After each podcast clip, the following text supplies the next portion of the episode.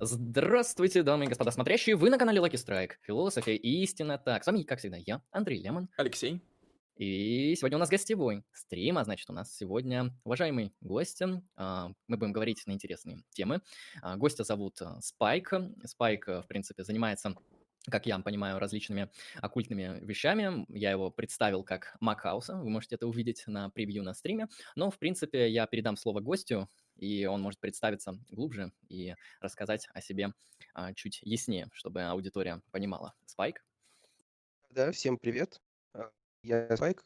Я, значит, значит, чем я занимаюсь по большей части в свое свободное время, это то, что я называю неакадемическими исследованиями эзотеризма. Ну, если по-простому, то просто э, так потихонечку почитываю различного рода эзотерику, да, и практикую разные, значит, направления магии, так называемой. Вот. э, Ну, в связи с этим а, периодически выступаю публично, да. Вот. Э, Вообще академического бэкграунда как такового у меня нету, вот, э, но зато у меня есть э, академический бэкграунд в других каких-то науках, да, то есть у меня там есть э, высшее образование, значит, во всяких химических науках и так далее. Ну, то есть эм, в целом вот, вот он я, да, бывал там у Василия на стриме, э, на стриме Илды Богов. А, Вообще, в принципе, мое появление в интернете, да, и какое-то желание публично высказываться на темы, связанные с оккультизмом, а, они, а, значит, э, были спровоцированы э, существованием такого канала, как э, Астра.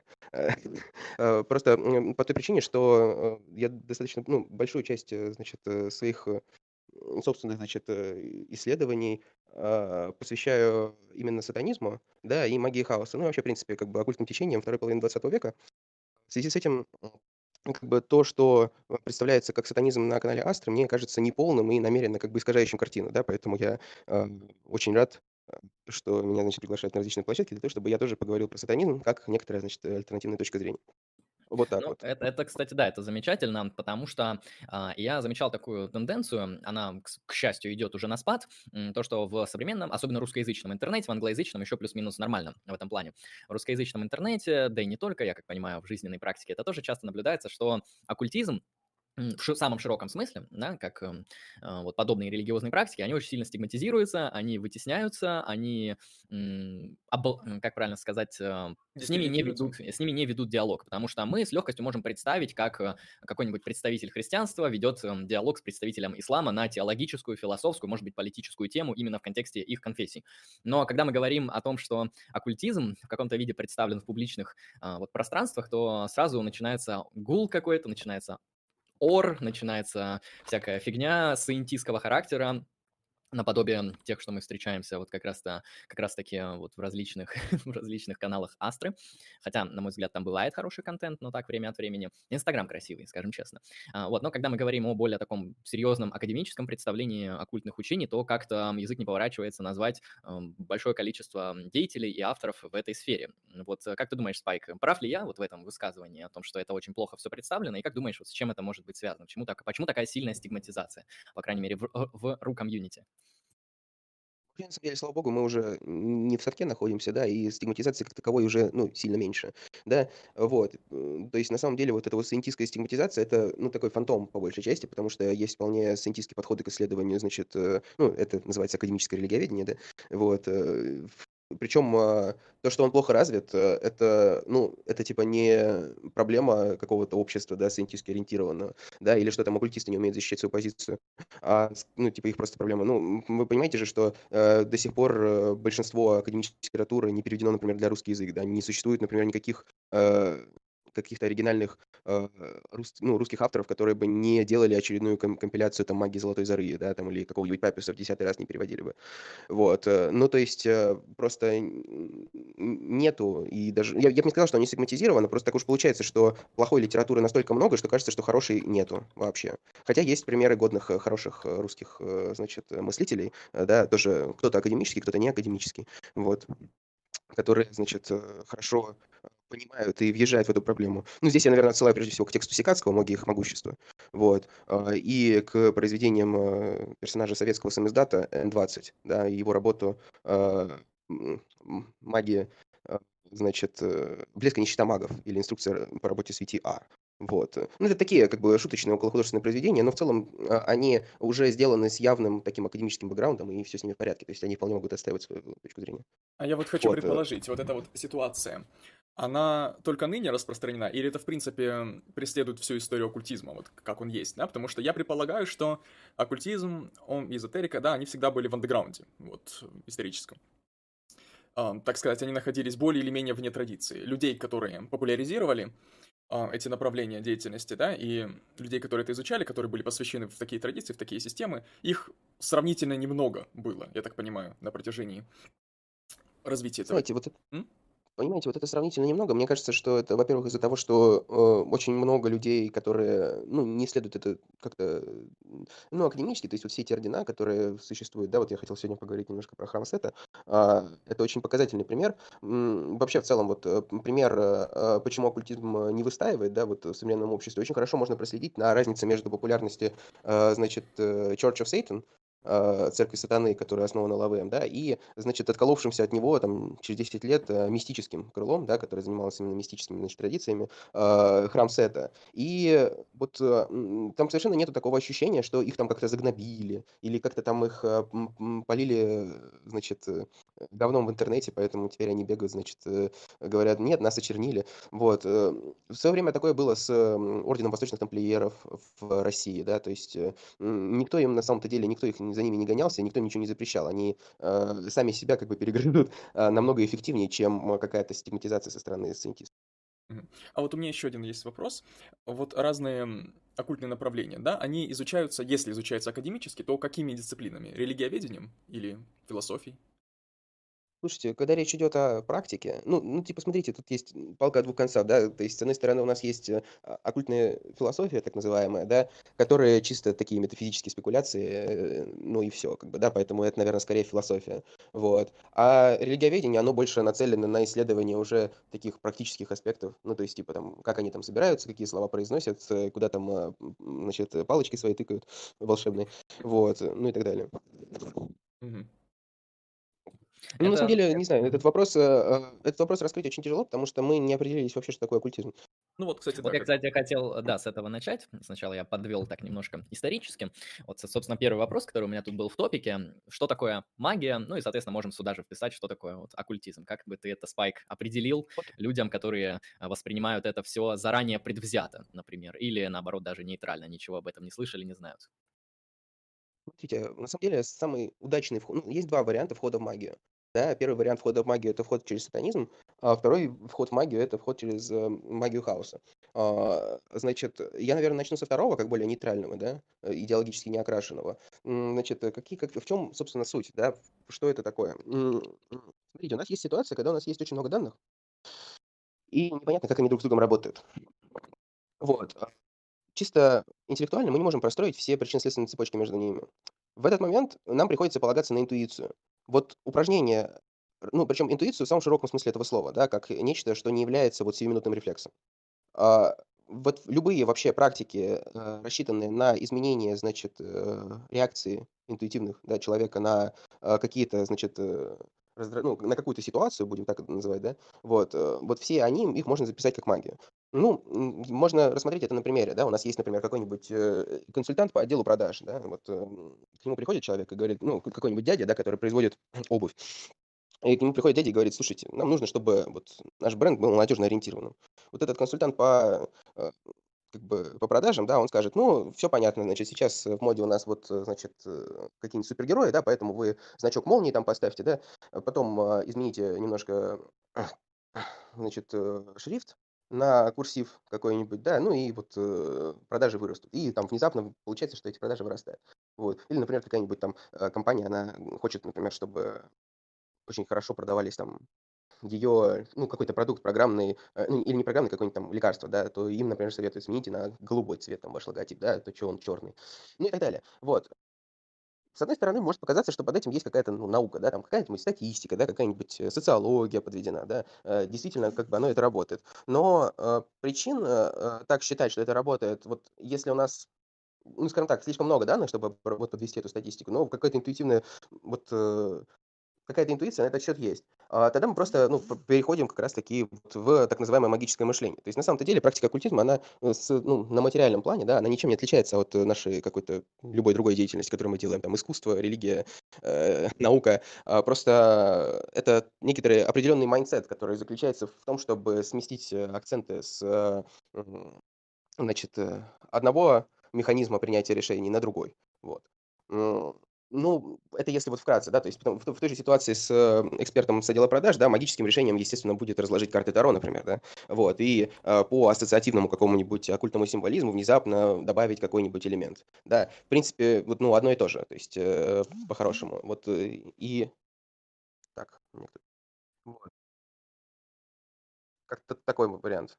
Так, сейчас Мгм. Я здесь прокомментирую, если никто не против. На самом деле интересно вот подчеркнуть вот эту вот а, сравнительно маленькую разницу между а, некоторыми гуманитарными исследованиями в виде там социологии, да, опросов а, различного характера и между магической практикой, потому что кажется, что вот а, социология это что-то обоснованное, вот у нас тут проценты, цифры, статистика, люди так сказали, это так работает, вот мысленные, не мысленные, а психологические эксперименты на группах людей, все, ну, все у нас подковано, наука, все дела, и в то же время какие-то карты Таро, какие-нибудь руны, какие-нибудь, не знаю, сигили, что угодно, которые выглядят как э, мужик занимается какой-то хренью, ну, либо женщина. Но по факту ты очень красиво показал, на мой взгляд, э, такую важную вещь, которую часто не замечают, что на самом деле степень обоснования, степень того, насколько э, и то, и то является рабочим механизмом, она у них плюс-минус одинаковая. И у магии, а, и у, и у подобных научных обоснований. То есть, наверное, когда мы уже говорим про естественную науку, которая там имеет сотни тысяч экспериментов, подкреплений, повторений, то мы ее можем демаркировать,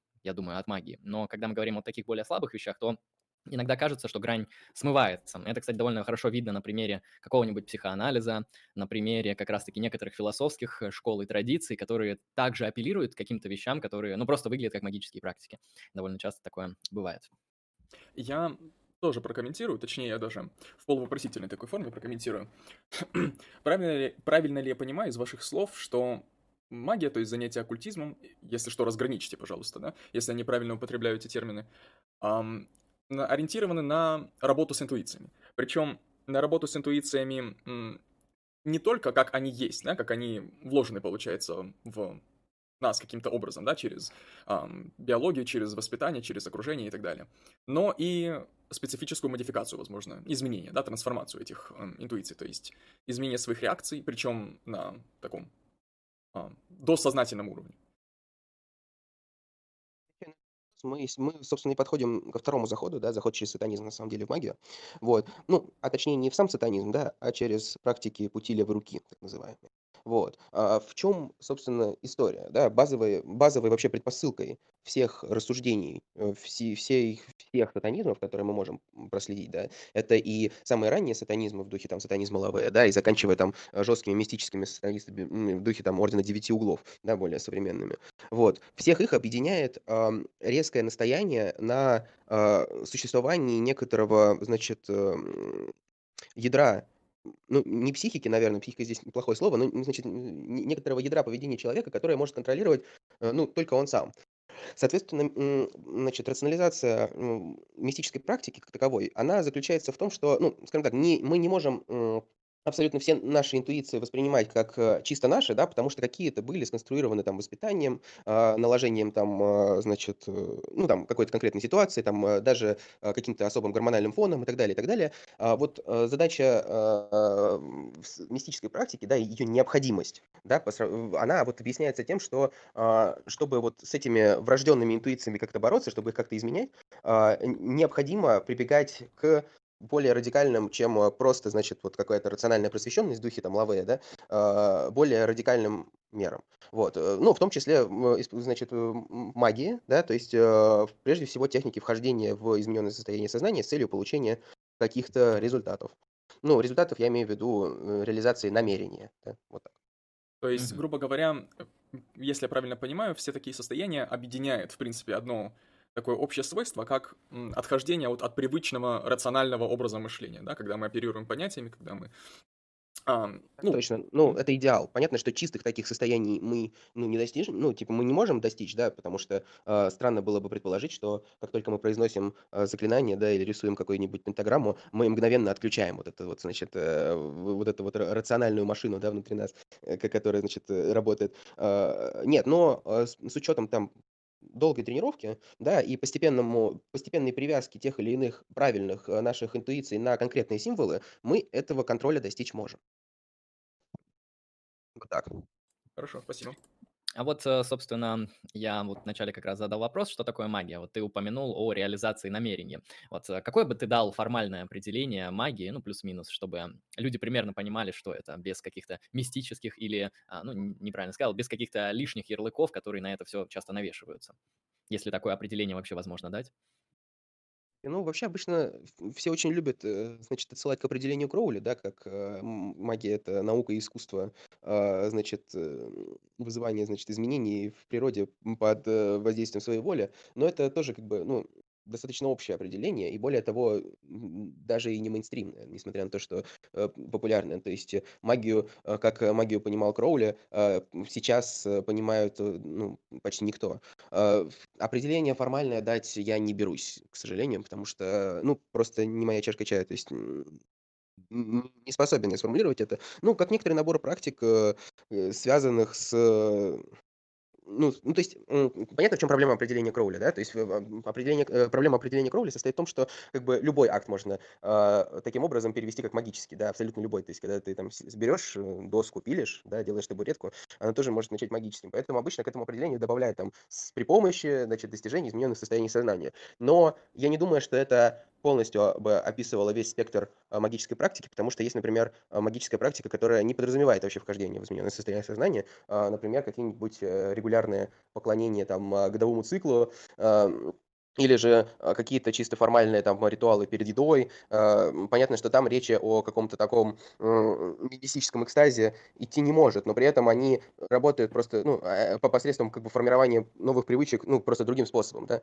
У нас просто а, мы можем одно и то же действие делать э, ну, при достижении а, измененного состояния сознания, да, и вот оно будет менять нашу интуицию намного сильнее, чем ежели мы будем э, просто э, вплетать его потихонечку, ну, нашептывая в вязь э, событий и решений, которые мы принимаем в таком, ну, условно бодрствующем состоянии. А вот у меня вопрос очень короткий. Использование различных а, наркотических веществ, которых мы не одобряем, да, и алкоголя, а, то есть воздействующих на психику, оно считается вот ам, приведением себя в измененное состояние сознания? Считается, но с некоторыми условиями, да, то есть все-таки желательно, чтобы это было как-то, ну, э, то, что вы назвали, это э, обзовем хемогнозис, да, то есть, э, в принципе, так это и называется сейчас, чтобы можно было опубликовать книжку. Э, Значит, достижение хемогнозиса, оно, конечно, приветствуется леворучными, значит, э, организациями, но э, с большой осторожностью и с очень большим количеством э, ограничений, потому что недостаточно, короче, просто упороться. А, да, нужно там обставить это как часть какого-то своего внутреннего символизма, нужно, значит, это обязательно как-то сделать так, чтобы ну, это было вписано как либо как какой-то бог. Ну вот, э, в принципе, чтобы понять, как это нужно делать, да, и насколько э, жестко нужно соблюдать все требования, достаточно открыть какого-нибудь Кастанеду, да, то есть там вот э, полно всего такого, что там э, несколько дневные посты, э, там приготавливаешь только вот эм, глубоко лично. Ну, короче, прежде чем понимать какое-то вещество наркотическое, да, необходимо очень долгую дорожку простроить э, каких-то личных взаимоотношений с э, теми, э, значит, э, ну, сущностями, несущностями, ну, то есть с с тем, э, с той инаковостью, да, которая нам, а, это, вещество может, э, подарить, а, при употреблении. Я тут вот хотел как раз-таки прояснить в этом контексте. Ты, конечно же, абсолютно правильно заметил о том, что в, во многих оккультных практиках подобный путь, э, когда вы употребляете какой-то X, резко меняющий ваше сознание, и благодаря этому как бы, как бы перескакиваете ступени для получения того или иного мистического опыта, оно чаще всего как-то ограничивается, где-то вообще запрещается. А, Я лично для себя заметил, что это делается из соображения требований безопасности. Вот э, буквально, ну, грубо говоря, да, человек забил на все эти ограничения, употребил какой-то X, достиг какого-то опыта, а потом он сошел с ума на всю жизнь. Все, дурка. А, Если мы, например, вынесем требования безопасности за скобки, а есть ли какие-то еще основания для ограничения вот подобных практик? То есть, может, это как-то внутри этих магических систем на основании других причин ограничивается? Смотрите, значит, если мы религиозно настроенные, значит, э, фундаменталисты, то нам, в принципе, понятно, почему мы не хотим, а, а, чтобы в наше сознание вмешивались какие-то вещества, да, потому что у нас э, есть очень строго зарегламентированная религия, а, которая любые наши инсайты, да, духовные, она, конечно же, быстренько порежет и заставит идти копать картошку, пока эти инсайты не пройдут. Вот. В случае же с какими-то чуть более мистическими практиками, кроме требований безопасности, ну, типа, это даже не, ну, это не баг, это фича просто. То есть э, э, у нас, э, когда мы, ну, Сейчас тоже термин будет, э, когда мы смещаем точку сборки, ну, то есть сейчас как бы выразиться, то есть, ну, когда мы просто меняем перспективу, да, нашей интуиции, которая будет, ну, все равно меняться, да, при употреблении. Причем неважно чего. А, в принципе, я вообще предлагаю, на самом деле, вот измененное состояние сознания трактовать очень широко. То есть, если там, например, на 20 минут залипнуть в одну точку, в принципе, это тоже измененное состояние сознания. То есть, да, или кофе здесь... крепкого выпить, или чая там какого-то не того попить. В принципе, да, изменять, я как понимаю, очень легко. Можно по лестнице подняться очень быстро. Ну вот, кстати, это, это тоже, я прошу прощения, что перебиваю, но это хороший вопрос, который я хотел бы дополнить на самом деле, да, потому что, ну, скажем так, я не оккультист, да, но я обращал внимание, что сознание может быть вот в совершенно различных состояниях, действительно их очень много, и если речь идет об изменении состояния сознания, да, об измененном состоянии сознания, то что мы называем как бы нормальным состоянием сознания? Вот, как, если этих состояний слишком много, очень много, и они даже вот в повседневности могут меняться под, различ... под воздействием различных триггеров, факторов, то как мы определяем, что для человека нормально, обычно? Я могу здесь, наверное, только а, какую-нибудь аналогию привести, к сожалению. То есть э, здесь можно сослаться, знаете, на... Ну, представляете себе белый шум, да, что такое? Белый шум — это все вообще частоты, да, частотного диапазона, которые с равной вероятностью как бы к нам в ну, поступают в качестве сигнала. Вот. Э, ну или там что такое белый цвет? Да? Белый цвет это, соответственно, такой свет, в котором абсолютно все длины волн, они имеют одинаковую интенсивность. А, вот. А, вот с бодрствующим обычным состоянием, мне кажется, что-то вот похожее. То есть э, это такое, ну, это не то чтобы состояние равновесия, да, потому что бодрствующее состояние, ну, ну все равно не, не идеальное у каждого, да, то есть даже если ты просто бодрствующий, ты можешь быть там не выспавшийся, ну и так далее, и так далее. Но в целом, мне кажется, вот за точку отчета можно брать э, просто вот спектр всех измененных состояний сознания, и вот когда все они проклевываются, так сказать, да, с одинаковой интенсивностью в наши переживания, тогда это будет некоторое основное состояние. А когда у нас происходит хоть какое-либо смещение в ту или иную сторону, тогда это уже можно называть измененным состоянием сознания. Не знаю, насколько это удовлетворительное объяснение, но мне видится вот так. Ну, планку проходим. Спасибо. Я понял. Um, так, мы тебя, в принципе, прервали на спиче. Если ты все договорил, то я бы следующий кейс спросил. Если нет, тогда можешь продолжить. Я просто уже не помню, к сожалению. Ну ладно, давайте дальше. Мгм. Я вот хотел такой как раз-таки кейс раскрыть. Ты упоминал ранее про работу с символами, вообще про символы, а, про символические системы в оккультизме и так далее. Вот здесь бы хотелось бы поглубже прояснить, а, что под символом понимается в оккультизме, почему нам нужны символы, то есть почему мы не можем обращаться к каким-то другим конструкциям, каким-то другим формам, а может наоборот можем и так далее. То есть почему символы, они для магов, для оккультистов, для подобных религиозных деятелей играют вот такую довольно важную роль в их практиках. В чем особенность этих символов и что вообще такое символ, что под ним понимается, как его отличить от чего-то, что им не является. Мне сейчас нужно сразу сказать, что под символами, когда я говорил, я имел в виду, конечно же, не только графические изображения. Да, то есть речь идет вообще о любом э, наборе э, как бы, ну, непосредственно воспринимаемых каких-то качеств, да, то есть либо это геометрическая форма с цветом, да, либо это звук, либо это э, ощущения тактильные, как, например, во время танца, да, или там секса э, и так далее, и так далее, да, то есть это любой вообще набор. Э, в чем, значит, история? Измененное состояние сознания, они э, не переживаются органами чувств никак. Вот. Они переживаются лишь внутренним самоощущением. Вот. Для того, чтобы быстро идентифицировать то или иное измененное состояние сознания, нам необходимо э, его закрепить на чем-то, что мы ну, скажем так, на, на чем-то, что мы можем непосредственно э, с ним проассоциировать, ну, там, просто нарисовав, да, или просто э, как-то э, там, простучав его, да, если это какая-нибудь там мелодия, ну и так далее. То есть э, здесь речь-то идет э, о том, что у нас э, ну, скажем так, это просто такой язык, да, условно говоря, язык работы с э, измененными состояниями сознания, потому что мы не можем э, их по-другому как-то контролировать особо, да, то есть нам нужно как-то идентифицировать, да, закрепить в символ, и комбинация этих символов мы уже требуем, ну, мы уже как бы достигаем такую духовную алхимию, да, если можно так выразиться. Вот, э, в принципе, вот такой у меня ответ на этот вопрос. То есть, получается, символы — это что-то вроде знаков. Знаков именно а, вот в философском смысле, в логическом смысле. Это некоторая единица информации, графическая или, может быть, звуковая, которая имеет значение в виде некоторого измененного состояния сознания, либо каких-то конкретных эм, ну, движений, да, которые регистрируются самоощущением. Правильно понимаю? Конечном итоге, да. То есть это могут быть достаточно сложные символы, да, то есть это пентаграмма, которая призывает демона, который появляется из центра и так далее, и так далее. То есть это могут быть там э, театральные постановки, да, которые целиком тоже являются символом, да, ну то есть, э, ну, даже не символом, я даже сейчас, а, мне очень сложно сейчас э, Дело в том, что, ну, у меня bias точка зрения, да, я практикую только магию хаоса, а, поэтому у меня очень слабо проведено различие между, например, э, ритуалом, да, и созданием символа. А, у меня очень, э, вот э, кто-то это разделяет очень сильно, да, объясняя это. Вот в моем случае, конечно же, различия никакого проводить не нужно. Собственно, в этом основная мысль, да, и основное открытие магии хаоса, что любая магия, которую мы можем, а, в принципе, где-то пронаблюдать, да, ее можно растащить на символы, и эти символы уже можно, ну, на свое усмотрение, значит, привязывать к измененным состояниям сознания, да, так называемому гнозису, и, значит, э, на, на свое усмотрение получать э, нужный эффект. И совершенно не обязательно при этом, а, чтобы они были как-то э, обусловлены с точки зрения традиции, да, из, из контекста традиции, в котором эти символы появились. Да, то есть пентаграмма это не обязательно э, пентаграмма из ключей царя Соломона, ну, например, да, ну вот, вот так как-то. Я тут еще тогда хотел спросить, а вот, собственно, ты как практикующий маг, я как понимаю, часто с этим работаешь, вот э, если это не является, конечно, секретной информацией, там не мог бы ты э, как-то вот, э, например, привести примеры из своей практики, может быть, из практики твоих знакомых, когда вот человек, собственно, устанавливает корреляцию между каким-то символом и каким-то состоянием сознания, чтобы, чтобы люди примерно поняли, о чем вот на примере идет речь ну, очень просто. У меня, например, есть э, знакомый, который использует кольцо скорочтения. То есть он надевает кольцо а, только тогда, когда он практикует скорочтение. Вот, э, потренировавшись так несколько раз, а, теперь вот это вот символическое надевание кольца автоматически включает у него скорочтение, он начинает читать на несколько страниц быстрее. Ну вот, самый простой пример.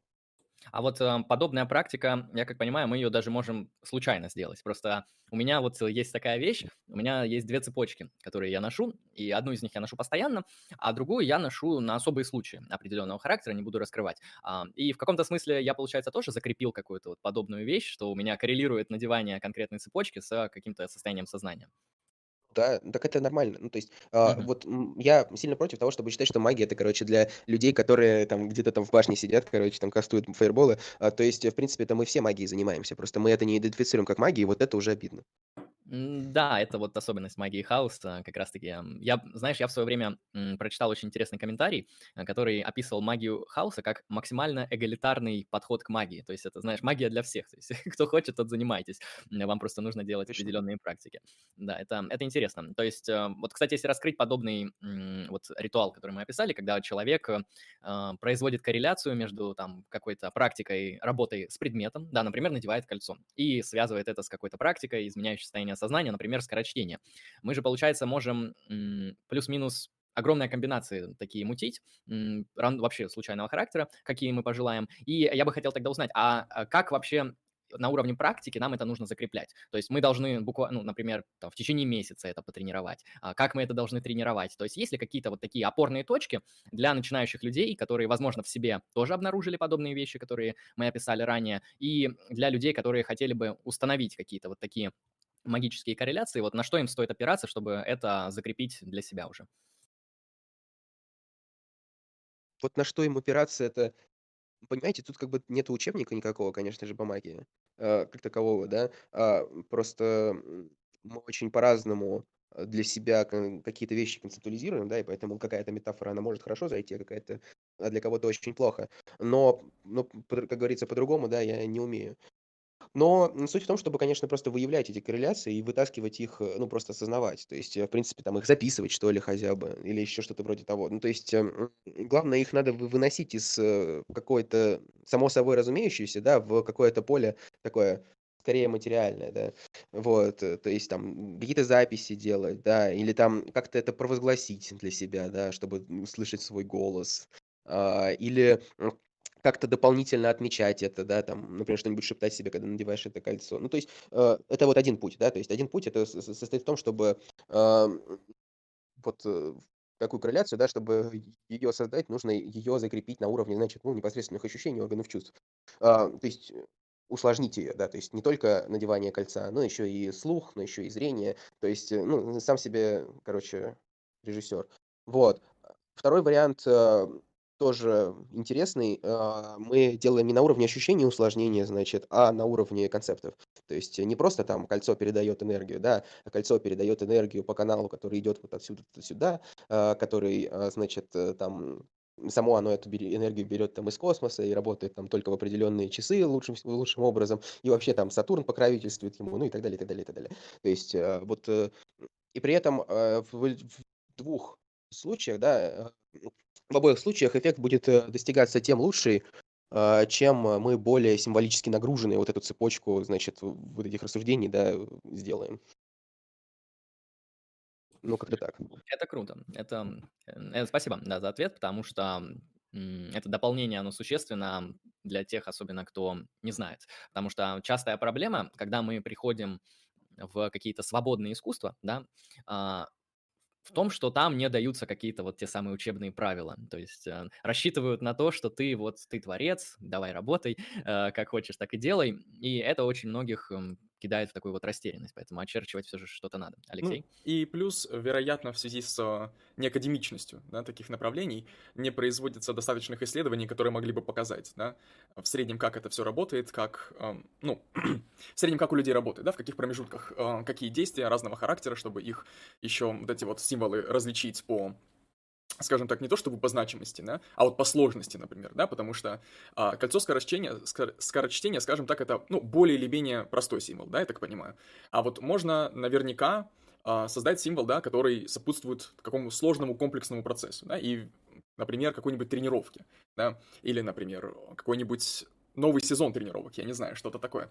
И, естественно, скорость, да, и вообще характер развития такой корреляции, да, то есть характер установления этого символа, он будет разниться во всех этих случаях. Вот. И, во-первых, как раз в связи с относительной нераспространенностью да, увлечения оккультизмом, и, во-вторых, с как раз обозначенной не неакадемичностью подходов к изучению, в основном, да, в основном. То есть, я так понимаю, это лично ориентированная практика, на личный опыт. Вот. Именно вот эти вот факторы, да, они, они не позволяют достаточно уверенно сказать, как этот процесс происходит. Да? Мы можем просто как исследователи изучать опыт различных людей, которые занимаются такого рода активностями. И через подобного рода изучение мы можем примерно составить мнение свое. Короче, вот история про сложность символов меня очень сильно настораживает, потому что это прямая дорога к архетипам. Угу. Вот. В принципе, а, вообще выстраивать какие-то иерархии символов это очень скользкая дорога. Это прямая, ну, это прямая дорога к реконструкции традиционализма какого-нибудь там и так далее, и так далее. То есть прямая дорога, на самом деле, в православную семинарию. А, потому что рано или поздно окажется, что христианский бог, вот он самый главный символ. Вот. А, и вот смотрите, а, как много у нас книжек написано, как правильно, значит, с ним взаимодействовать. Поэтому никакие иерархии символов, это все от лукавого. Ну, точнее так, это все от Бога, да, я сатанизм буду говорить, ну, это все от Бога. Я скорее вот не про какую-то метафизическую иерархию, я скорее про, скажем так, практическую а, различность, да? как на практике разнится а, создание тех или иных видов символов. Вот, я про это скорее. То есть чисто вот на деле.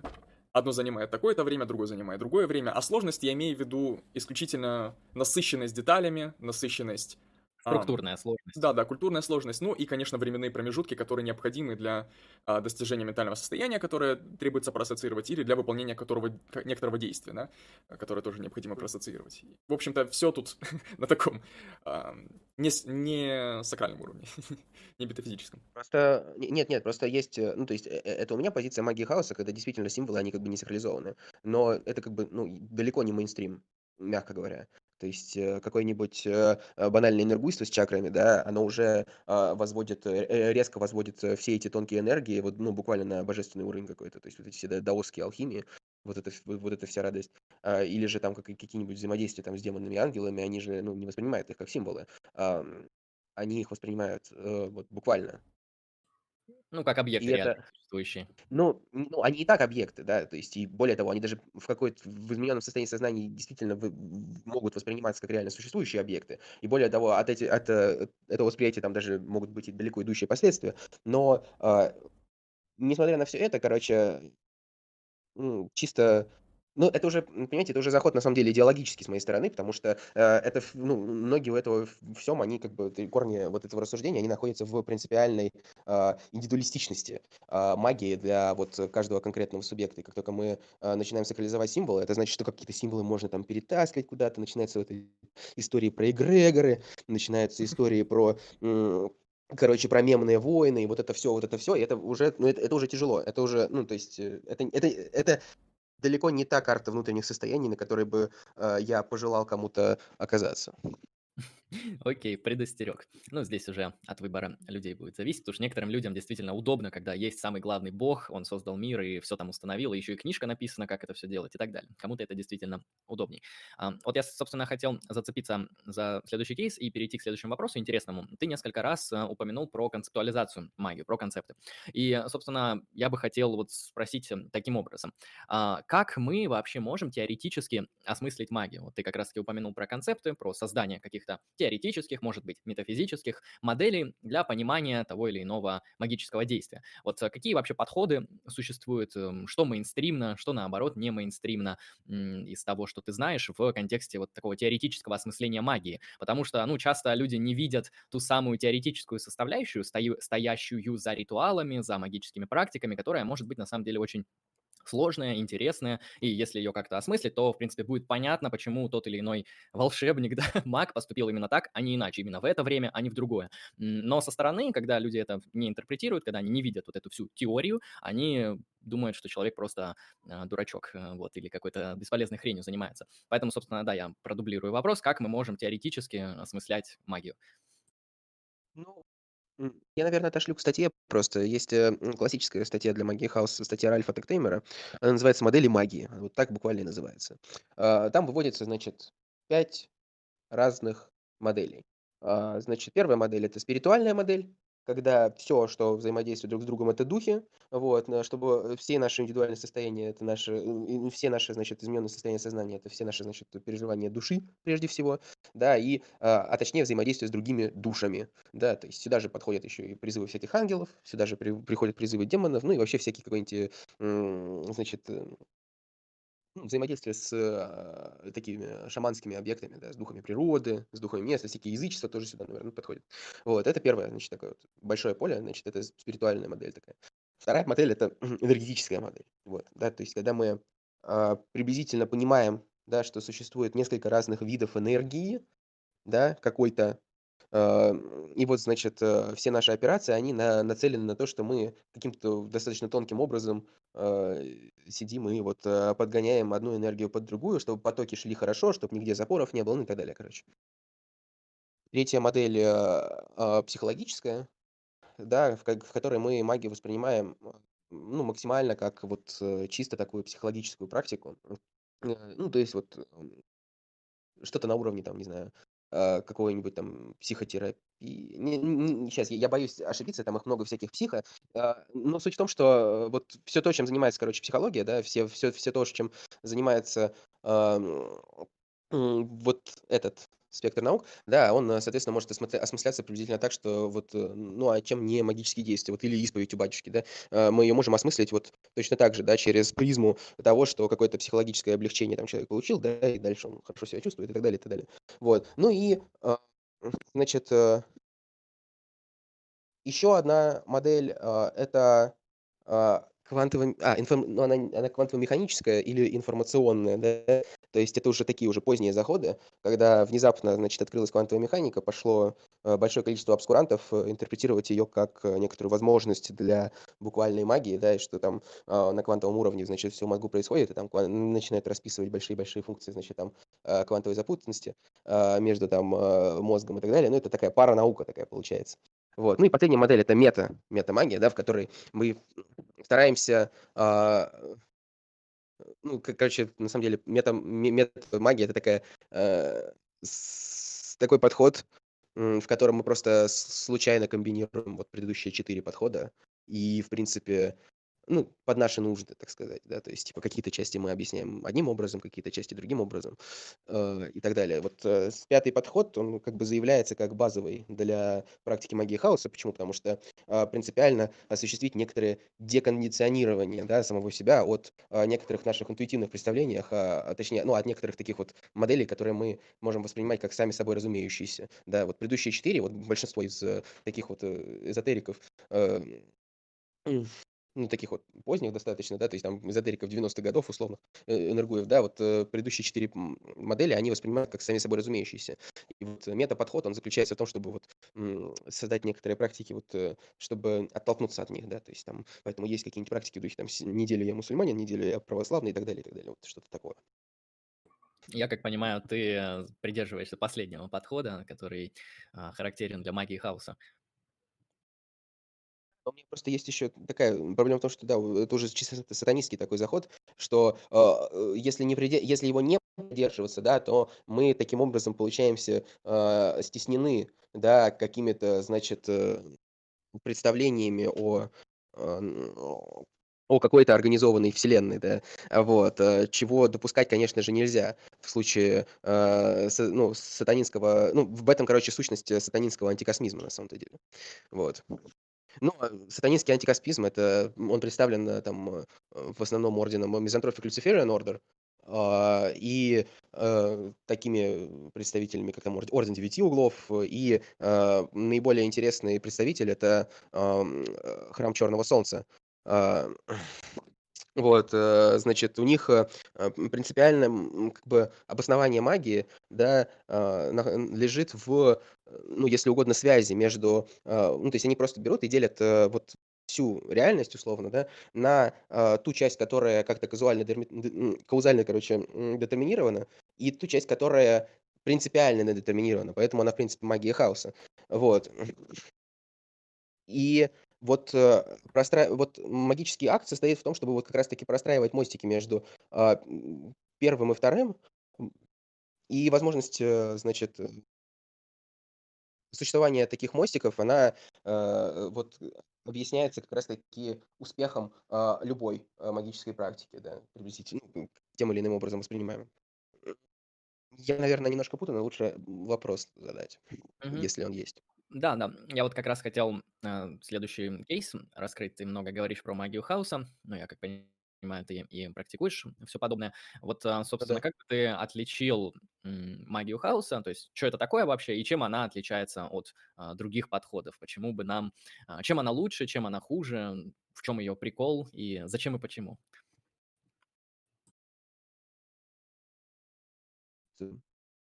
Ну, на самом деле, сейчас, да, вот в 2021 году, а, я могу утверждать, что не существует никакой магии, кроме магии хаоса. Вот. Сейчас попробую раскрыть. А, дело в том, что у нас э, совершенно нету ну, точнее так, я считаю, что у нас нету какого-то подлинного experience а а, принадлежности какой-то традиции, да, и более того, у нас его принципиально быть и не может. А, вот все другие модели, да, которые построены, они требуют какую-то традицию, да, то есть э, даже если на телемитов каких-нибудь посмотреть, им там сами египетские боги перетащили эту книгу закона, и, значит, боговдохновенно Кроули написал там все, как правильно делать. Вот. А, принципиальная, значит, вот такая задача магии хаоса состоит в том, что, как бы деконструируя любой ритуал из любой традиции, которая нам встречается, мы можем, а, в принципе, а, увидеть, что магия это работает и без вот этой вот, э, а, ну, ненужного такого довеска в виде традиции. Вот, э, поэтому, поэтому вот так, да. То есть, э, магия хаоса- это прежде всего, анти такая традиционалистическая традиция мистицизма, если вот коротко. А можно ли сказать, что магия, магия хаоса — это вот такое вот магистральное направление, да, это какая-то вот универсальная система, которая, в принципе, может себя включать и все остальные традиции, да, как раз вот за счет возможности выбора, за счет возможности смены традиции. На самом деле, которой я постоянно спотыкаюсь, и, на самом деле постоянно не могу ясно прояснить, потому что мне всегда говорят, что типа да, э, вот такой радикальный релятивизм, да, он включает в себя и все вот традиции на самом деле. Но э, на самом-то деле ну, скажем так, я не вижу в этом проблемы просто. То есть, э, э, да, действительно, э, какой-нибудь Макхаус может рано или поздно уйти в ислам, да, и стать правоверным мусульманином. А, более того, скорее всего, а, даже если это не будет на всю жизнь, да, то это все равно рано или поздно придется сделать. Потому что в противном случае у нас не будет возможности, а, ну, вот этого вот ощутить вот э, то со- пограничное состояние перехода а, между различными вот этими вот иерархичными, значит, системами вот э, духовными, да, которые с Богом, с богами и так далее, и так далее. Потому что на самом-то деле, а, ну, я не считаю, что вот переход от э, от, от, одной религии, ну, от одного фундаментального, фундаменталистского, короче, такого вот религиозного а, типа религиозности, а, к другому, он, э, э, я не считаю, что он как плавный. То есть э, с точки зрения вот магии хаоса, да, и, наверное, с моей тоже, а, видится так, что а, не существует как бы промежуточных состояний между ними, как бы мы не хотели их найти. А, соответственно, все они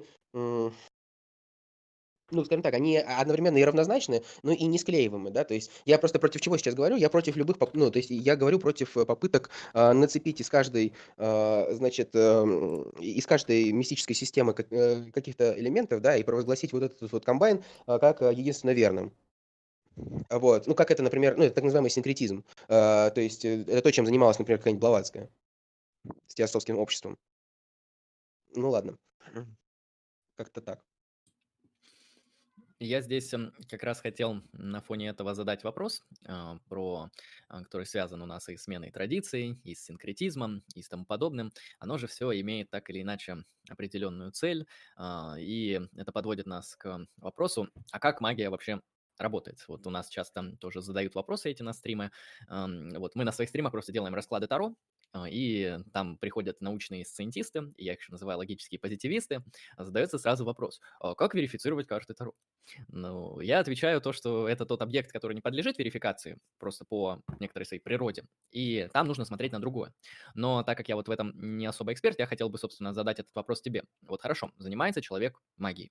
А как ему вообще определить, что что-то сработало? Как ему вообще понять, что ритуал сработал, не сработал, где критерии, почему какая-то случайно попавшая в его перцепцию вещь, которую он посчитал э, как сработавшей, будет являться таковой или наоборот не будет. То есть э, мы можем ли мы вообще, занимаясь э, магией, как-то выделить определенные критерии э, для проверки того, чем мы занимаемся, чтобы как-то отличать, где получилось, где не получилось, где истина, где не истина и так далее.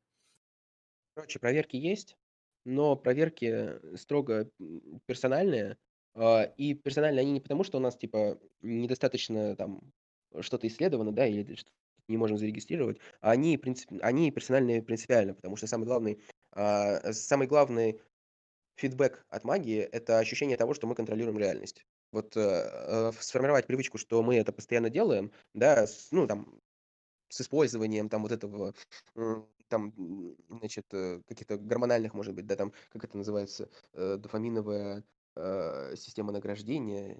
Ну, неважно, короче, вот с использованием вообще всего, что есть, э, главное просто закрепить ощущение контроля над э, реальностью. Все остальное, если это ощущение есть, значит ритуал прошел правильно. Если этого ощущения нет, значит ритуал прошел неправильно. Э, ну, в принципе, все, да. Потому что э, других, конечно же, нет никаких. Потому что когда мы будем э, указывать на какие-то, ну, чисто материальные профиты, да, или указывать просто на маловероятные события, да, которые там, ну, кто не ждал, а все равно произошли, э, в полемике с сcientистами это, в принципе, ну, ни к чему не приведет. Потому что, э, в принципе, ну, здесь просто не такой mindset, то есть, типа, здесь, в принципе, действительно верификация, она просто не важна. А, единств... ну, вот единственная верификация, это что когда, вот в случае Таро, да, когда уже все произошло, и ты вспоминаешь расклад, ты такой думаешь, блин, это было там написано. Вот, вот это самый главный момент, вот это самое главное ощущение, за которое нужно зацепляться. А все остальное, в принципе, это уже э, все равно смоется э, тем, что оно очень много интерпретаций имеет, и поэтому даже нет смысла перебирать. То есть можно ли тут переинтерпретировать э, так, что верификация возможна, но только от первого лица? Да, вот так. Мгм, отлично. Хорошо. А, раз мы эту тему закончили, то я задам вопрос донатом. Я его, если честно, пропустил. Вот, мама Гуантанамо, а, 100 рублей с покрытием комиссии, спасибо. Как гость относится к веканству? Есть спекуляция очень интересная, что э, Гарднеру э, Кроули за очень небольшую сумму денег э, написал, э, типа, э, ну, ну, типа там Гардер, Гардер Кроули пришел, или не Кроули, или кому-то из его ближайших учеников, может быть, Гранту, э, пришел и сказал, типа, слушай, мне нужна, короче, какая-нибудь вот, вот синтология, кайф, короче, да, вот э, телема тоже вроде кайф, вот мне нужно что-нибудь такое, но чуть более, короче, такое, чтобы друиды, ну, вот, и написал, ну, то есть, ну, никак не отношусь, ну, не знаю, мне не очень интересно э, исследовать э, такого рода, ну, такие около ньюэйджерские, короче, вот такие вещи. То есть, типа, мне не, не очень интересно э, всякое вот это энергуйство, если честно, мне не очень интересно э, веканство, э, и мне не очень интересны вот эти вот всякие языческие там руны и так далее. То есть, мне вот это вот не близко. Спасибо за ответ и спасибо, соответственно, за донат.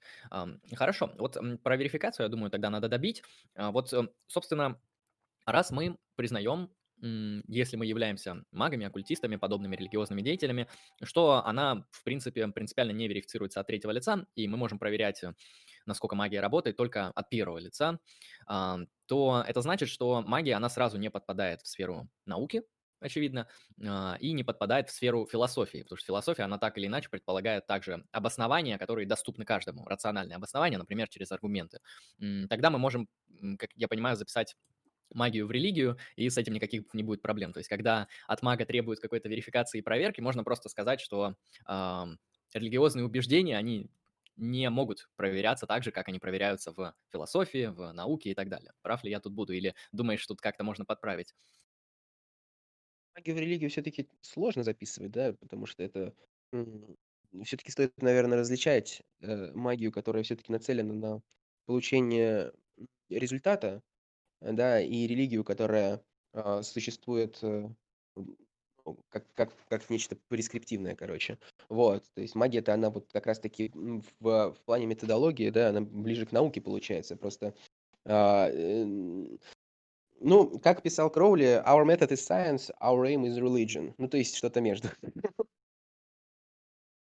Гербе журнала Equinox было написано. Неважно. Как-то так. Хорошо. Алексей, если у тебя Да. нет вопросов, то я... У меня есть я- вопросы. Давай. Собственно, вопросы чуть более простого, приземленного характера, практического, я бы сказал.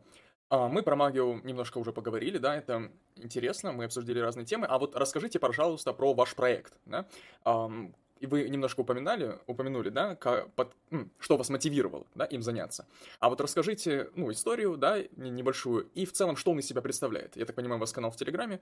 А почему, например, да вы... Это не про... Да это не проект, я вас умоляю. Я... Ну, у меня нету как такового проекта, меня мотивирует выступать э, в, в публичном поле э, только какое ну, какая-то явная, очень сильная, э, не знаю, низкий, короче, уровень э, самокритики среди публично выступающих э, оккультистов, да, то есть там какой-нибудь мистер Лизард, например, да, или же какой-нибудь там Олег Телемский и так далее. То есть есть достаточно такой хороший набор оккультистов, которые вещают с кафедры про либо там какую-то эзотерику, да, либо про в случае астропасатанизм. Э, вот, есть вот набор таких персонажей, а, и задача, и проблема в том, что они своим существованием, да, и большой популярностью, они э, очень сильно смещают отношения массовые э, к э, тем вещам, которые они обсуждают, потому что они обсуждают их достаточно плохо. Вот, поэтому я своим появлением, да, в интернете а, стрем, ну, как бы прежде всего хотел бы, чтобы к мистической компоненте не было такого ну, скажем так, чтобы не было возможности э, использовать э, адхомином, короче, к тем, кто выступает за мистицизм. Э, и вот за такой вот э, более антисемитичные такие подходы. Вот. А вы не думали, э, в общем-то, развить это намерение в Да, я проект? думал. Просто, понимаете, у меня ресурсов очень мало, э, в том смысле, что, ну, типа, я PhD-студент, и, типа, у меня вообще есть такой, какие-то намеки академической карьеры, поэтому э, я этим занимаюсь скорее как хобби и скорее как просто, ну, такой, типа, fellow среди э, людей, которые, там, ну, не знаю, у Магога на стримах там появляюсь периодически, там, у Васи был несколько раз, э, вот к вам пришел и так далее. То есть просто хожу, чтобы просто хоть у кого-то этот контент был, раз уж я сам самостоятельно не могу его как-то организовать, да, в проект, чтобы он хотя бы кусками хоть где-то маячил, да, чтобы можно было хоть когда-нибудь э, кому-нибудь ссылку кинуть. А как вам на стримах у Магога? Как вам вообще, господин Мейстер? О, ну с Макогом я знаком очень давно. Э, то есть я с ним знаком до того, как он э, появился на МДФМ. а, года за два, что ли. Ну, то есть, э, да, мы просто как-то списались в интернете, в скайпе. У него была конфа, которой он э, про магию, значит, рассказывал. Мы с ним как-то... Причем это конфа такая сложная, да, то есть, типа, там а, обычный смертный не пройдет. Ну, блин, люди в интернете любят играть, на самом деле, в Ордена какие-нибудь тайные. Вот у него тоже была, значит, э, конференция, ты не мог слушать лекции, пока ты не пройдешь собеседование. А на собеседовании он задавал там вопросы, там, что ты знаешь про магию, что ты ждешь от магии. Ну, короче, вот такие вот. Вот, и как-то у меня нормально, ну, прошло, получилось пройти, не то чтобы... Ну, короче, я просто написал ему, и он... Внезапно оказалось, что он, значит, академический религиовед, причем очень... Ну, я, ну, то есть достаточно толковый, да, то есть, может быть, у него нету какого-то сверхакадемического успеха, да, но в целом он э, очень неплохо разбирается в том, о чем говорит, а, достаточно часто, да, если речь идет о области его исследований. Вот. Ну и на этой почве мы как-то стали так, casual общаться, и вот как-то достаточно давно так и общаемся. Вот. Один раз я приезжал к нему, мы делали ритуал, мы с ним вызывали Азатота, и он даже пришел. Вот. Забавно, ну, вот как-то так. А вот а господин Магок у нас тоже был на стриме когда-то, несколько месяцев назад. Этот стрим, он был полон различных, скажем так, экспериментов, да. Ну, в том числе и много познавательного, да, там было. Но в то же время экспериментов тоже было много, очень много гомоэротического э, устного контента, вот. И в том числе даже мы вроде как э, погадали на ступнях, вот. Там еще была медитация на Аркан Дурак на 20 минут с чем-то. Было, было прикольно, было интересно. А, хорошо, вот э, я, если не против, задам еще один кейс, и я думаю, мы скоро переходить будем к вопросам из чата, а там уже и заканчивать, потому что время. Вот сегодня мы говорили там про ангелов, про иерархию, про других там опасных диких пацанов, про стихии, там про силы и так далее. Вот я бы хотел, собственно, вопрос прямо поставить. Какой онтологический статус у этого всего? То есть э, можем ли мы говорить, что если какой-то маг, оккультист, эзотерик а, занимается магией, да, неважно, это там магия планет, магия стихий, руническая магия, может он сигили рисует или еще что-то такое. Обязательно ли ему приписывать онтологический статус этим сущностям, как реально существующим, как вещам? Или все же мы можем считать, что они носят номиналистический статус? То есть это не какой-то там реальный ангел ко мне является, а это всего лишь э, а, мое состояние сознания, которое, например, изменилось благодаря такому языковому символу, как ангел. А на самом деле никакого ангела реального нет. Вот у меня как раз-таки всегда к магам был вопрос э, про онтологический статус тех сущностей, с которыми они взаимодействуют. То есть э, это что-то реально существующее для них в их мировоззрении или, или что-то нет, или что-то типа каких-то просто символов и объектов, которые э, нужны как инструменты. Вот как бы ты это раскрыл? Слушайте, а конкретно в моем случае, скорее, конечно, второе, да, то есть, э, скорее, конечно же, мне не кажется, что реально существующий ангел. Но есть один такой момент.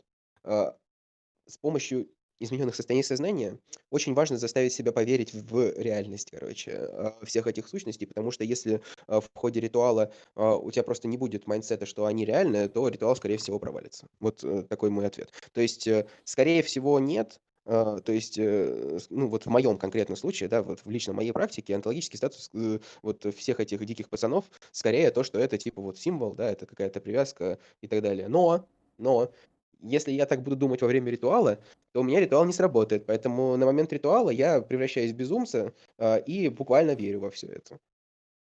Ну, в этом, собственно, и суть как бы практики, на самом-то деле. То есть, э, опять же, возвращаясь, да, это э, реальность и нереальность э, а, тех или иных сущностей, она на самом деле рассматривается просто лишь как э, какой-то, как это, побочный продукт, побочный эффект, да, от измененного состояния сознания. Ну, да, это звучит забавно интересно. На самом деле, вот я маленький комментарий вставлю. А, вот у меня есть некоторые религиозные представления, и вот с ними то, что вы сейчас описали, тоже несколько перекликается. А, вот я полагаю, что вот у человека есть а, некоторое интересное свойство универсальное, да, это быть человеком, да, иметь человеческую природу. А, что означает иметь некоторый набор потенциальных возможных ментальных состояний. Вот. И есть некоторые ментальные состояния, которые очень распространены и прям действительно универсальны. Вот, например, там гнев, любовь, эм, что-то подобное. И с одной стороны, с одной стороны, в таком вот секулярном ключе, в рациональном ключе, в спокойном состоянии, в обычном, да, бодрствовании, я осознаю, да, что все это, это лишь набор свойств, да, свойственных человеку как виду, да, свойств его психики, иначе говоря, а, ну, мозгу, мозгу, вот, но сталкиваясь с такими вот проявлениями, да, вот с этими ну, я их называю богами, да, вот некоторые особо впечатляющие, скажем так, состояния. Вот, у меня абсолютно вот стирается понимание того, что это что-то условное, да, что это что-то названное, что это какая-то концепция, а, которую я могу вразумить, да, вот мне это представляется как нечто совершенно реальное. Более того, оно прям ощущается как реальное, оно захватывается некоторым моим внутренним чувством, и вот как будто ощупывается, верифицируется, вот, эмпирически. Да, забавно. Это, кстати, герметическая максима. Мгм. Э, Да, скажи, я потом прокомментирую. Ну, и, как говорит одна герметическая максима, что вверху, то и внизу. Да, Ну тождество да микро ладно. и макрокосма. Да-да-да. Вот, я хотел тут прокомментировать. То есть, в принципе, возможно такая ситуация, в которой маг имеет эм, то, что в философии называется физикалистические взгляды. То есть он натуралист, он не считает, что существует что-то сверхъестественное, а, но просто в некоторые его практики входят вот какие-то вот такие штуки, где ему нужно умышленно поверить в какие-то иксы для достижения каких-то целей, не имеющих отношения к науке. То есть можем ли мы здесь говорить о том, что мы можем быть магом и физикалистом, ну, то есть натуралистом в данном случае, или все же а, это будет э, противоречием? Я, наверное, прошу прощения, но для меня нужно подробнее раскрыть, что такое физикализм. Я, раскрою тогда. В философии это онтологическая позиция конкретно, утверждающая, что все, что существует, это физическое. То есть все, что существует, это то, что постулируется естественными науками. А, еще эта позиция кратко называется натурализм, как э, нечто, что предполагает существование только естественных вещей. То есть никаких там богов, демонов, вот таких сверх как бы естественных вещей, их нету. все, что есть, это там атомы и пустота, да, ну, грубо говоря. Все, А, ну я понял. мгм. все, я просто боялся перепутать с другим. А, э, так э, у нас же есть конкретные случаи паранауки, которые вот буквально иллюстрация вот этого всего. То есть, а, ну, то есть маг-физикалист, да, то есть у нас есть конкретные случаи там Академии Раен, да, у нас есть конкретные случаи чувака, который там воду фильтровал. Еще, еще там у нас есть э, всякие там торсионные поля, всякие там вот эти вот э, бесконечные приборы, которые что-то там прогревают и лечат, да, какими-то особыми пси-лучами. Это же вот буквально оно. Хорошо, ну да, в принципе, в принципе, тогда отлично, потому что часто людей, которые занимаются магией, воспринимают как, э, ну, тупые веруны, понавыдумывали и сидят, а в принципе у человека может быть абсолютно физикалистическое мировоззрение, как у большинства а, философов, да, примерно так. А, Я еще один хотел личный вопрос задать, ну, в принципе, ес- если не хочешь, то можешь не отвечать на него. Вот как так получилось, что ты начал заниматься магией? Ну, Я же, как понимаю, ты не с детства маг, вот э, как вообще можно описать путь человека, который неожиданно попал в магию, да и как-то, я как понимаю, ты достигаешь там каких-то успехов, то есть это, я думаю, для тебя не что-то, чем ты занимаешься там 20 минут в год, э, ты, ты этому, я думаю, уделяешь много времени, тебе это интересно, и, и на академическом уровне, и на практическом и так далее. Вот как так получилось, что ты забрел в магию? На самом деле, здесь достаточно простая история. Вот. э, Она заключается в том, что э, ну, это такая, типа, это просто путь такого последовательного недоверия к э, а- авторитет, ну, не авторитет, наверное, плохое слово, authorities, как по-русски бы сказать, ну, короче, к чему-то, какой, какой-то, как, каким-то организациям, да, то есть э, в юношестве я был православным, ходил там Пономарю в храме очень много, вот, э, там, не знаю, лет пять, наверное, да, там, литур... ну, при том, что это был такое, да, нормальное такое православие, то есть там буквально каждую литургию присутствовать, да, э, регулярно исповедоваться, причащаться, да, знать литургию, ну и так далее, вот, там, регулярно проводить время там за каждый день читать э, утреннее и вечернее последование, да, вот, и так далее, вот. После этого у меня сложилось просто очень такое негативное восприятие культуры каких-то богословских дискуссий, да, потому что я, э, ну, скажем так, просто мне не повезло, да, я, э, когда я видел каких, м, каких-то священников, да, какие-то священники очень хорошо и грамотно э, какие-то вещи объясняли, а какие-то священники были просто такими дурачками, радикалами в духе, там, я не знаю, э, схигумена Сергия какого-нибудь и так далее. Вот, и вот пример вот этих негативных священников, да, он э, натолкнул на мысль, что, э, в принципе, это церковная структура, да, вот как организация, э, вот церковь, да, она не очень-то и хорошо работает, и, ну, то есть явно неэффективная. Вот, ну, в принципе, мы продолжаем это видеть э, до сих пор, да, то есть у нас у православной церкви РФ далеко не идеальный статус. Вот, но на самом-то деле это мы знаем про православную церковь РФ много. В принципе, если посмотреть на любые другие э, организованные религии, да, а, то рано или поздно, ну, в, в моем случае, там, м, какой-нибудь, если мы возьмем там тибетский буддизм, да, каждый второй лама обвиняется в сексуальных домогательствах и там жестком использовании там своих учеников. А, мы берем там а, как, как, то, что происходит у протестантских пасторов, там вообще страшно иногда, да, потому что если мы там возьмем каких-нибудь неопятидесятников, там могут быть э, жесткие какие-то махинации под ну, короче, в любом случае, главной идеей было то, что не очень круто, короче, доверять организованным религиозным институтам. Вот. А от этого э, дальше, конечно, был проявлен интерес к науке, да, в том числе академической, да, и вот э, было такое настроение, да, особенно на первых курсах обучения, что вот академия сама по себе. Сейчас, одну минуту, я продолжу. Хорошо, пока Спайк отошел. Эм, Задавайте я... вопросы, дорогие зрители. Да, из чата что-нибудь чекну, на что мы в состоянии будем ответить. Э, там спросили про денежные жабы, работают денежные жабы. Мы спросим у Спайка, но мне кажется, действительно работают. Наверное, ими надо правильно пользоваться.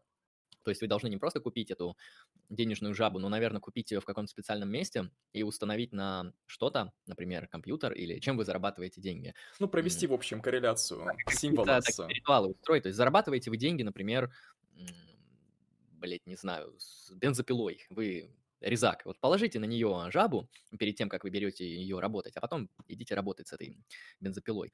А, примерно так. И, и резко Путин выпустит указ, а, значит, увеличить зарплату всем резакам на 300%. Есть такое. Да, Спайк, можешь продолжать.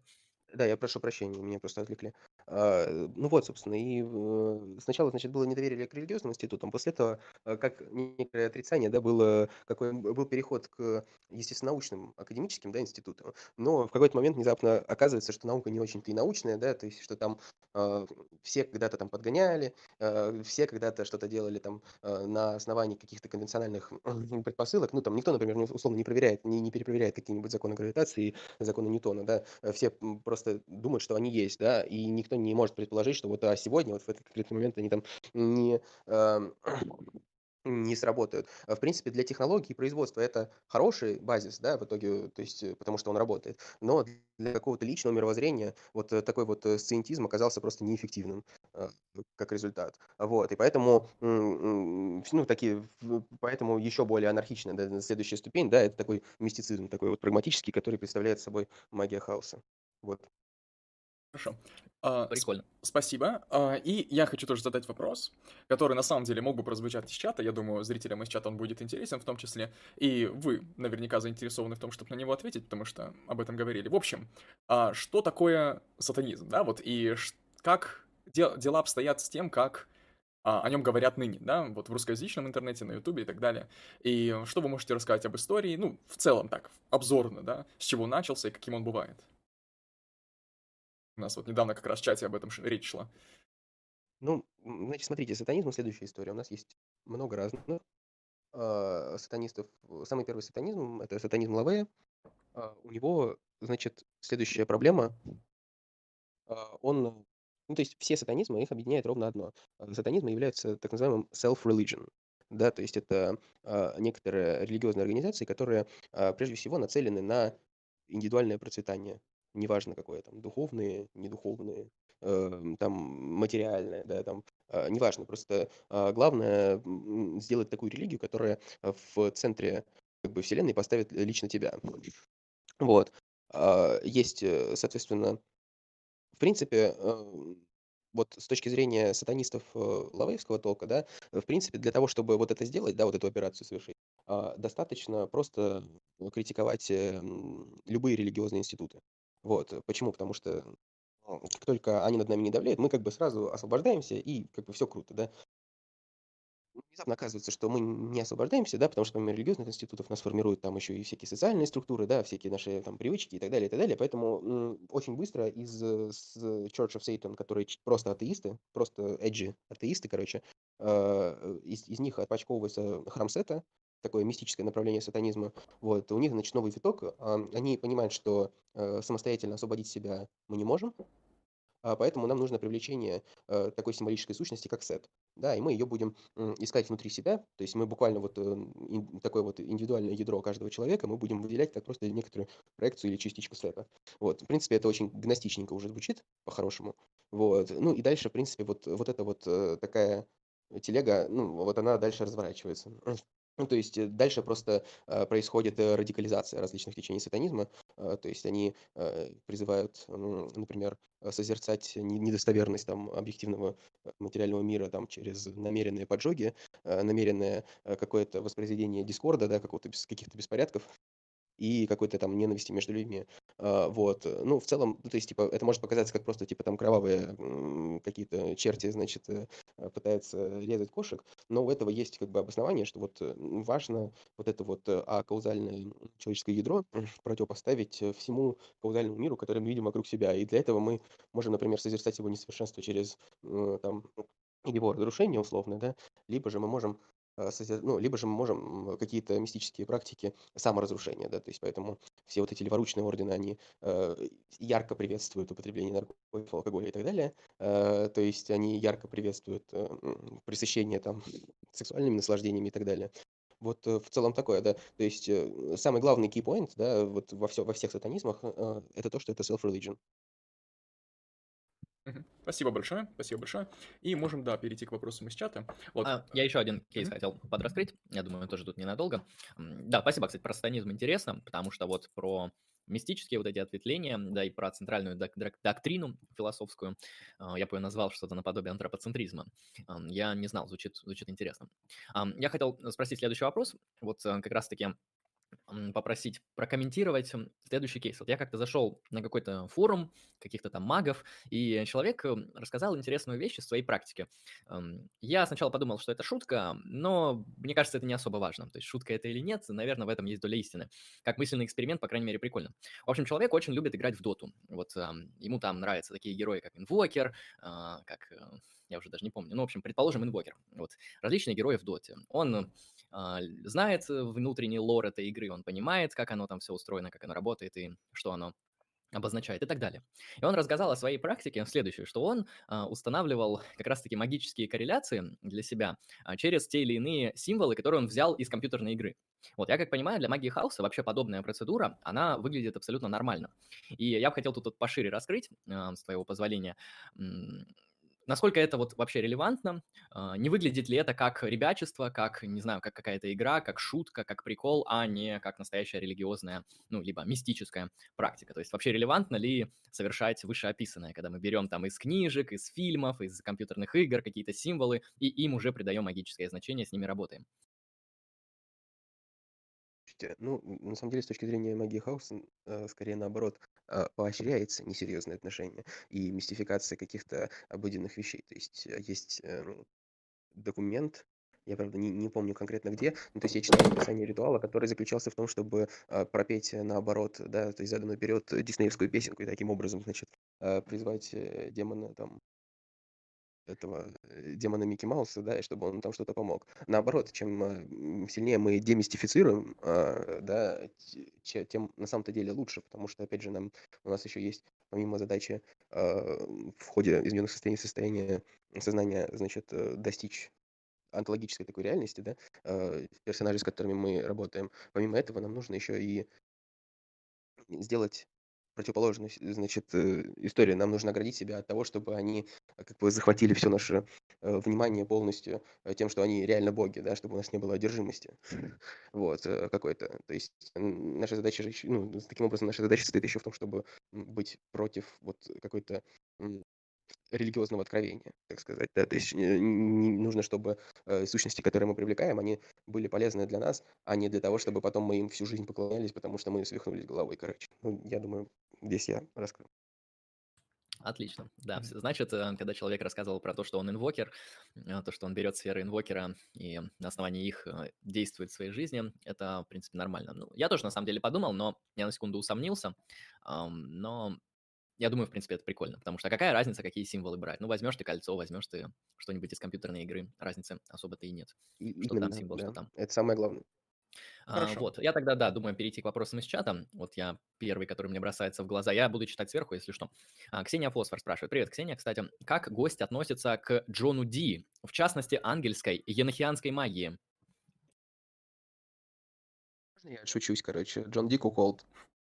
Хорошо, это, это, э- э- это, это просто документально, короче, подтвержденная штука. Они вместе с Эдвардом Келли скраили, короче, 13-й эфир енохианский. Вот, пришел, короче, ангел и сказал Эдварду Келли, э, чтобы он э, выебал жену Джона Ди. И в результате Джон Ди остался с нихуем.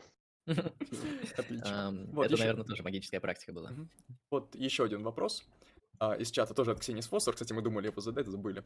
А, интересно, каков список книг гостя для начинающих магов? Ну, то есть, что почитать? По магии. Алан Чапман, Advanced Magic for Beginners. Э, Больше ничего не надо. Интересно, Хорошо. кстати, название. То есть, продвинутая магия для начинающих. да. Ну, по-моему, русского перевода нет. Ну да. Э, Она на английском? Ну, хотя да, ты же Да, на английском произнес название. Вот, ну, мастера английского и любители оккультизма, у вас есть шанс перевести замечательную литературу. Так, идем Слушайте, я дальше. ниж- нижайше извиняюсь. Давайте еще, короче, два вопроса, и мне нужно отвалиться. М, Да, без проблем. Сейчас тогда Ну что-нибудь. вот, хорошо. Александра Перепечина. Привет, Александра Перепечина. А, Здравствуй. Добрый день. Часто в академической философии оккультизм приравнивают к псевдонауке. Что гость думает по этому поводу? Также, не является ли магическое мифологическим? Последние два слова в кавычках. Вот эти тонкие различия между магическим и мифологическим я прокомментировать не могу, а псевдонаука, по-моему, она по определению, ну, чуть ли не по определению. То есть она явно не наука, да, но какие-то научные методы пытается использовать, поэтому почему бы и нет. Окей. И вот еще тогда последний вопрос. Изучает ли гость какие-нибудь магические значения шаманов? Шаман это колдун или маг? Или кто-то другой? Вот эти все тонкие различия, кто там маг, кто там колдун, кто там э, этот, э, Волшебник. Да, кто волшебник, кто начетник, там, приворотник и так далее. Варлок, Э, да. Я предпочитаю оставлять вообще в стороне, потому что, да, Варлок, вот, э, не знаю, мне кажется, что а, все эти разграничения, они нужны только для тех традиций, в которых они существуют. То есть вот если, например, есть традиция, которая предписывает людей называть самих себя магами, да, то они, конечно же, будут искать там различия, кто маг, а кто там не маг, а всего лишь там э, Варлок там или еще кто-то. Вот. Я считаю, что делать какие-то тонкие различия между этим не, ну, непродуктивно. А вот э, в целом шаманизм это религиозная, вот по ваш, с вашей точки зрения, или вот магическая практика? Или это не различается особо? Кажется, что шаманизм это такая, ну, протосостояние, когда религиозное магическое еще не было разнесено в отдельные дисциплины. Пруфов не будет. Э, Ну, то есть эм, сейчас-то мы явно можем выделить какую-то мистическую компоненту, да, просто указав на нее пальцем, да, что является там мистическим христианством, да, а что является обычным таким э, слав- ну, а- ортодоксией, короче. Вот. Вот в случае шаманизма это такое принципиальное такое протосостояние, да, в котором а, оба эти состояния неразличимы. Хорошо. Ну тогда да, как обещали, будем тогда отпускать. Ну, Спай, спасибо большое большое, спасибо. За, за коллаборацию, спасибо большое, что пришел, рассказал интересные вещи. В будущем, если хочешь, если будет желание и время, то можем что-нибудь подобное на какую-то более узкую тему повторить а, и так далее. Примерно так. Позовите Я, я доволен. Всем большое спасибо. Да, спасибо тоже еще раз с моей стороны за, за присутствие, познавательно, действительно, интересно, видно, что, ну, по крайней мере, ощущается, что вы человек компетентный, следующий, и интересно получить информацию как раз от человека, который находится внутри этой традиции, вот, так что да, спасибо большое за стрим, будем заканчивать, в общем, Да, пока-пока. Мгм. Пока, удачи.